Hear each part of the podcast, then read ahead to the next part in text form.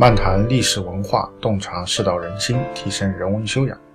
大家好，我是北川，这里是文质彬彬。自从本节目开播以来，得到了很多听众朋友的关注，也收到了很多朋友关于中国历史文化的私信。在这里呢，首先感谢大家的支持。那么我的新专辑《日本战国英雄传》也在喜马拉雅上线了。在《日本战国英雄传》这个专辑中。我会和大家来分享日本这个我们最熟悉也是最陌生的邻国，它的曲折复杂，也充满着诸多借鉴和思考意义的一段风云历史。大家呢可以从我的主页进入啊，就可以收听。谢谢大家。本期的背景音乐是古琴曲《欧陆忘机》，此曲内容原出自《列子·黄帝篇》，既指无巧诈之心，异类也可以亲近。后比喻淡泊隐居，不以世事为怀。好，下面我们就开始今天的节目。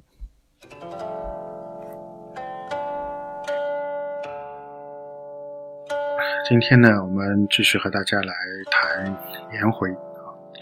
那么，在这个《论语》当中啊，有这样一段话啊，说：“子曰：‘吾与回言终日，不为如鱼。退而省其思，亦足以发。’”回也不愚，那么这个呢，又是孔老夫子对颜回的一个评价啊。首先呢，我们来看一下这个字面意思。他说：“这个我和颜回啊，这个聊天啊，或者说我跟他讲课，我们可以讲一天啊，讲一整天啊，终日讲一整天。然后呢，这个颜回呢是什么？不为如鱼啊。这里两个字两个字来看啊，不为就是字面意思就是他没有违背我的。”那么引申为就是什么呢？他我说的话，他都他都接受，啊，或者说再讲的直白一点，就是我在上面说，他在下面就不断的点头微笑，点头微笑，啊，这个没有任何的这个啊质疑的表情啊，什么反对啊，这个茫然啊，这些都没有，反正就是好像就是这个我把水这个倒给他，他那里就很顺畅的就接受了，没有一点点这个阻滞，啊，这个唯就是这个不顺的这这样的一种感觉。但是呢，就是因为太顺了，所以呢，有的时候给人感觉好像是他是不是像有点傻乎乎啊，就根本没听懂啊，只是在那里点头微笑，啊，因为如果你真的在思考的话，应该多少会有些问题吧。一点问题都没有啊！老师说什么你完全都接受了，而且好像完全都听懂了啊！点头微笑，点头微笑啊！所以看上去好像给人感觉是在那里啊，这个这个好像是装懂一样啊，其实是不懂，好像装懂，所以就像这个有点傻乎乎啊，有点笨的这些人一样，不为如鱼啊！但是呢，退而省其思，就是我退下来之后，我私底下悄悄的在观察什么呢？观察他和其他同学之间的言论啊，他们师兄弟之间的这个交流，但我发现什么呢？一足以发啊！颜回其实并不是愚昧的，并不是没有听懂，他是真听懂，而且呢可以发挥出来啊！不是说把我的话拷贝给同学们，而且可以讲出啊他自己的一个理解啊，可以有所发挥啊！因为你如果这个没有完全这个听懂的话，你根本可以说是无从发挥的。你能把老师的话全部背下来都已经不容易了，更何况你还去发挥，这个是很困难的事情。所以通过这个一足以发，就可以知道什么？最后老夫子就得出一个结论说：回也不愚。啊，颜回啊，他并不是这个笨蛋啊，他不是那种这个这个啊傻乎乎的人，好像只懂得点头微笑，不是的啊。所以这是这个夫子又对颜回的一个赞叹啊，对颜回的一个赞叹。那么这一段呢，我觉得。啊，也是师徒二人啊，各有一看点啊。那么就这个孔子来讲呢，他并不只是观察学生在课堂上的表现啊，他还要观察这个更多层面的表现，他才好对这个学生下一个判断。啊，这个就让我们给我们一个启发，就是很多时候我们跟人家交流啊，我们所看到的场面上的这些信息，不见得是真实的信息，或者说不足以让我们下一个。判断，我们还要去更多的全面的了解。就比如说，你跟一个人讲话，人家好像啊，这个点头微笑呢，对你的所讲所有的观点呢，他都点头微笑，是不是他真的听懂了呢？或者说，是不是他真的完全认同你的观点？啊，不见得。啊，有的时候这个你跟人家去聊天，或者你跟某个人交流啊，他跟你这个好像非常热情啊，他对你感觉非常好，那是不是代表他真的很认同你这个人呢？或者是不是代表他真的啊有表现的这么热情呢？也不见得。也就是说，通过孔子的这个啊课堂上对学生的观察，以及课堂下下了课以后日常生活当中对学生的观察，我们就可以了解到说，啊，我们要尽可能的去多方面的了解更多的资讯，才能够下一个判断，这样会比较好。很多时候我们在场面上看到的，不见得是真实的情况。对吧？否则，夫子他为什么课下还要去了解啊、颜回，这个跟同学们说些什么呢？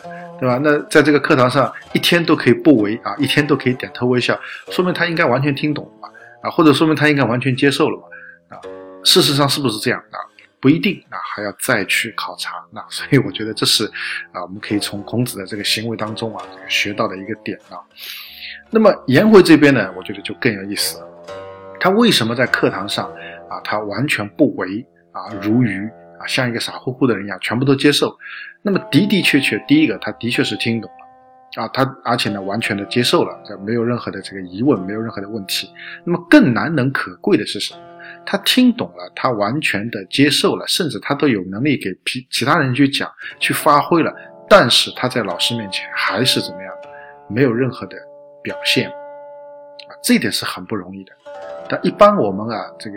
普通的人啊，啊，大家可以回想一下，从小到大，的小时候啊，这个可能更加明显一点，总是喜欢在家长也好，在老师面前也好，有点表现啊。今天学了一个东西啊，学的特别好，或者今天考试考的特别好，啊，我们就来不及回去啊，展现给。这个父母看，或者展现给其他一些长辈看，啊，或者说我在课堂上对某个东西有特别有领悟、特别有感觉的话，我们举手肯定是举得高高的啊。老师如果不叫我的话，我可能还不高兴啊。为什么不给我机会发挥？为什么不给我机会展现一下？啊，这个让老师知道我已经学得很好了。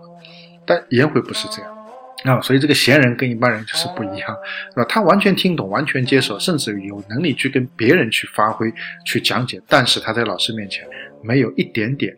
啊，显露的心没有一点点得瑟的心，啊，这个就是他修身功夫强于一般人的一个很很有力的一个证据，一个表现，啊，或者说这也就是我们讲这个啊，这个所谓修身的这个境界的高低的一个表现，啊，真正的这个有内涵的人，他是沉得住气的，啊，他是这个按耐得住的，啊，他是能够这个很沉稳的来呈现，而不是说啊，这个。稍微有点这个学习的心得，马上就要显露出来，生怕老师不知道 啊，生怕老师不知道自己已经啊学得很好了。那么为什么生怕老师不知道呢？无非就是想得到老师的赞誉啊，就是想得到老师的一个夸奖。嗯，不错，你学得很好，哎，这个感觉很好啊，私心得到了极大的满足啊，自尊心、虚荣心得到了很大的满足。那么这是我们一般人的做态。一般人的状态，但颜回不是这样啊，他没有这样的一种虚荣心需要去满足，他没有这样的一种自尊心需要去满足。反过来讲，也可以说他内心足够强大啊，他对自信，他对自己恰恰是足够有自信，所以他不需要通过外面的人对他的认可来满足他内心当中的啊这样的一种啊这个需求啊，所以这是他的一个看点。那么还有一个看点是什么？就是说他为什么？在老师面前不讲，而在其他人面前啊，在同学之间交流的时候，他可以讲很多，啊，我我觉得也是这个有几种可能性。第一个呢，就是说他啊对老师的一种尊重，啊对老师的一种尊重，啊，这个你在老这个老师面前夸夸其谈啊，讲很多滔滔不绝啊，这个显示你很能，这个其实啊对尊长不是很尊重的一种表现。但是在同学面前啊，大家因为是平辈啊，交流的时候、探讨的时候啊，那就可以讲。所以这个就没有问题啊，所以这是第一点。第二点呢，也就是说，在老师面前，他其实是什么？他其实是这个没有必要讲很多，对吧？那这些知识都是老师给你的，老师本身就懂，老师本身就已经啊这个钻研的很透了。那你再在老师面前讲一遍，这个算什么呢？没有必要。但是在同学们当中啊，大家交流探讨的时候，或者说有些同学对有些问题理解的不是很透彻的时候，在自己有能力啊给别人讲解一点，这个就是有必要的时候。啊，所以真正的一个吉祥的人，或者说是一个厚重的人啊，一个有上贵之相的人，一个能成大器的人，他是什么呢？啊，这个在不必要的情况下，他不会讲很多的话啊。所以颜回，我觉得啊，从这段就可以看出他的一个素质啊，在不必要的情况下，他不一定要讲很多话，对吧？在老师面前呢，就是属于没必要。对吧？自己已经听懂了，而且呢，没有虚荣心需要去满足，没有这个自尊心需要去满足，所以我不需要讲很多，让老师来认可我，或者说让老师知道说，哦，我已经全部懂了。但是在同学们互相交流的时候、探讨的时候，为了帮助可能解决同学们的一些问题啊，私底下啊，那么我们可以来做一些这个发挥，做一些探讨啊，所以我觉得这是颜回的在这句话当中给到我们的一个启示和看点啊。所以在易经当中啊，有说这个叫吉人辞寡，对吧？这个这个辞寡的人啊，这个往往都是比较吉祥的人。对吧？往往都是比较吉祥的人。那么，所谓吉祥的人，就是什么？就是内在的德行、内在的这个福气都是比较深厚啊。所以，这个所谓叫吉人自有天相，对吧？那你如果是个吉人的话，那么你碰到什么困难，老天都会来帮助你的啊。相就是帮助啊，老天都会来辅佐你，老天都会来 这个帮助你。那么，吉人很重要的一个标志就是辞寡，他话不多。那么，这个辞寡的意思，话不多的意思是指在没必要的情况下啊，就不用讲很多，啊。能够 hold 得住啊！经常我们民间有这样一句话，就你少说两句，别人不会当你是哑巴。那这样的话就是讲什么呢？就是讲那些啊，这个 hold 不住的人啊，总想表现自己，总想嘚瑟自己的这这个这些人。那么这些人往往就不是吉人 啊，因为违背了经典里面的这个标准啊。经典里面说是吉人辞寡，这些人他既然辞不寡，那恐怕就不是什么吉人啊。那如果你不是什么吉人，你是凶人的话，那你想获得一个幸福？啊，这个安逸的、快乐的这么一个人生，还是比较困难的啊。所以呢，我们也要向这个颜回学习啊，这个要学习他的这个不为如鱼啊。那看上去不断的在点头微笑，像傻乎乎一样，那其实呢，一点都不傻啊。他只是没有必要说，或者说他啊，这个没有这个虚荣心需要去满足而已是一种真正的吉祥之象，上过之象。好，今天的节目就到这边。更多的信息，欢迎大家关注我的微信公众号“北川黯然日章”，在微信公众号首页搜索“北川”即可关注。谢谢。